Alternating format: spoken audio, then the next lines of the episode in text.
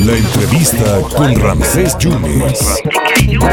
Bueno, Integralia no descansa, ha iniciado el año con un, un análisis eh, profesional, esta empresa mm, que se dedica al, al, análisis del riesgo político y habla de los 10 riesgos políticos para este año que ha iniciado. Este reporte analiza estos 10 principales riesgos que pueden afectar el entorno de negocios y también eh, la gobernabilidad de nuestro país en este año. Es un análisis que se está basando con una metodología de Integralia, consultores que está evaluando el impacto potencial y la probabilidad de ocurrencia de cada riesgo. Por supuesto, están todos involucrados, pero uno que está involucrado es el mano derecha del doctor Luis Carlos Ugalde, quien es el maestro Jax Coste, quien es consultor de Integralia. Feliz año, Jax, que haya mucho éxito, mucho trabajo y mucha salud. Y empezando, empezando calientito el año con estos 10 riesgos políticos para el 2023. ¿Cómo estás?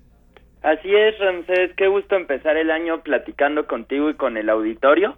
Y como bien dices, en Integralia elaboramos este reporte eh, sobre los 10 riesgos políticos que prevemos para este año. Lo sacamos al inicio de cada año y este en este 2023 tenemos la novedad de que no solo visualizamos los 10 principales 10 eh, riesgos políticos tanto para la estabilidad democrática como para el ambiente de negocios del país, sino que consideramos que todos estos 10 riesgos que identificamos tienen que ver con un riesgo en particular que es la posible radicalización del presidente López Obrador hacia el final de su sexenio, ya que está enteramente centrado en ganar las elecciones de 2024 y así garantizar la continuidad de su proyecto político, y esto deriva en una serie de problemas como por ejemplo ataques contra los contrapesos del poder ejecutivo, como lo son el Poder Judicial o el Instituto Nacional Electoral, o también desatención de responsabilidades de gobierno,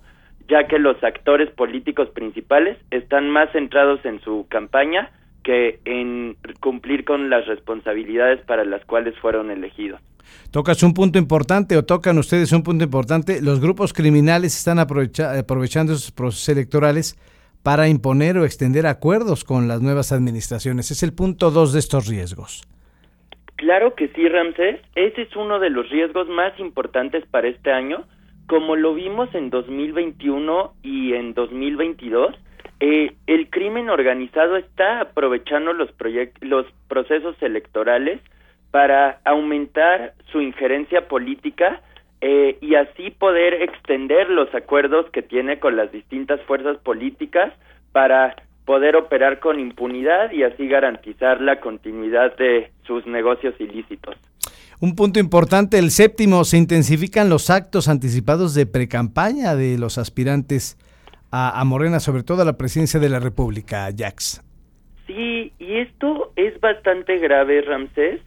Por un lado, significa una abierta violación a la ley electoral que prohíbe estos actos anticipados, y por otro lado, eh, causa desatención por parte de los precandidatos a sus responsabilidades de gobierno el ejemplo perfecto es lo que ocurrió este fin de semana en la Ciudad de México con la jefa de gobierno Claudia Sheinbaum yendo hacia un evento de precampaña en Morelia mientras que ocurría un grave accidente en el metro de la Ciudad de México y es solo un ejemplo ilustrativo, pero la realidad es que todas las así llamadas corcholatas están incurriendo en estas prácticas y es grave ya que todos ellos desempeñan cargos muy importantes de gobierno que no deberían descuidar por estar en campaña. También hablas del punto número uno, que es el oficialismo intensifica los embates contra la autonomía y la eficacia de el INE. Sí, ese es nuestro primer riesgo, Ramsés. Eh, le otorgamos una probabilidad de ocurrencia muy alta porque además en la práctica ya está ocurriendo y estos embates del oficialismo contra el INE pueden venir desde tres frentes. En primer lugar, recordemos que durante el primer trimestre del año eh, se eligen a cuatro nuevos consejeros del INE, incluyendo el relevo del consejero presidente Lorenzo Córdoba, y ahí hay riesgo de que el oficialismo manipule el proceso de selección para elegir a cuadros afines.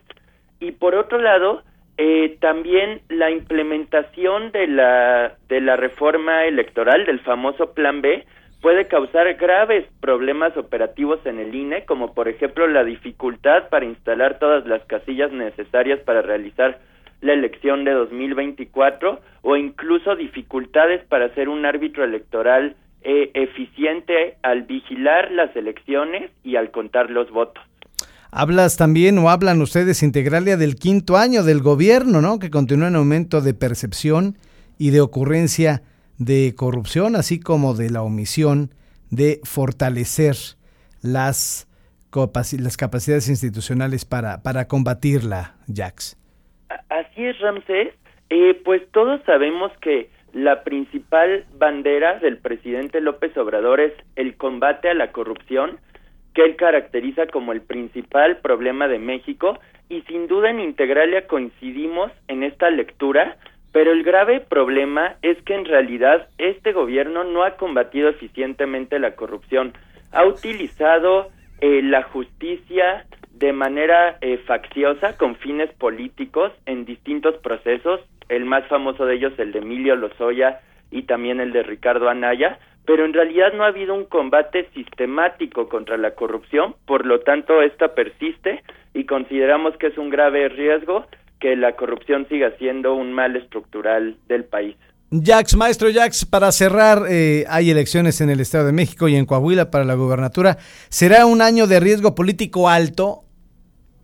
Eh, sí, así lo consideramos, Ramsés, precisamente por el contexto que vive el país de eh, inseguridad pública y crimen organizado por un lado, por otro lado polarización política, eh, además de dificultades económicas tanto nacionales como internacionales, y por último, como bien lo dices, el contexto electoral que trae consigo toda una serie de complicaciones, entre ellas lo que comentábamos en un principio, la posible intervención del, del crimen organizado y lo que comentamos después sobre las dificultades del INE para seguir siendo un árbitro electoral eficaz. Así que en efecto 2023 se viene muy movido y sin duda será un año de muchos riesgos políticos, Ramsés. ¿Cómo consultamos este análisis que hicieron de los 10 riesgos políticos para el 2023, Jax? Invitamos al auditorio a consultar el reporte completo en nuestra página web que es integralia.com.mx y a visitarnos en nuestra cuenta de Twitter que es arroba integralia-mx. Ahí estamos subiendo contenido, infografías y por supuesto este reporte. Te mando un abrazo, Jax. Feliz año nuevo. Dale otro, por favor, al doctor Luis Carlos Ugalde y a todo el gran equipo de Integralia Consultores, esta empresa de riesgo político, de análisis de riesgo político. Jax, te mando un abrazo y gracias. Un abrazo de vuelta, Ramsés. Saludos al auditorio y feliz año. Muchísimas gracias a Jax Coste, quien es eh, maestro y quien es uno de los coordinadores importantes de Integralia. Uno de los puntos que también comentan de estos días son las tensiones comerciales con los Estados Unidos y Canadá, ahorita que está la cumbre bilateral por las diversas disputas en el marco del TEMEC, derivan en deterioro, deterioro económico e incertidumbre, es lo que está manejando también integral en esta mesa, en este análisis que han comentado, comenzado el, inicio de año. Se están analizando los 10 principales riesgos que pueden afectar el entorno de negocios y la gobernabilidad para este 2023. Hay que consultar entonces Integralia Consultores. El maestro Jax Coste, coordinador de Integralia Consultores.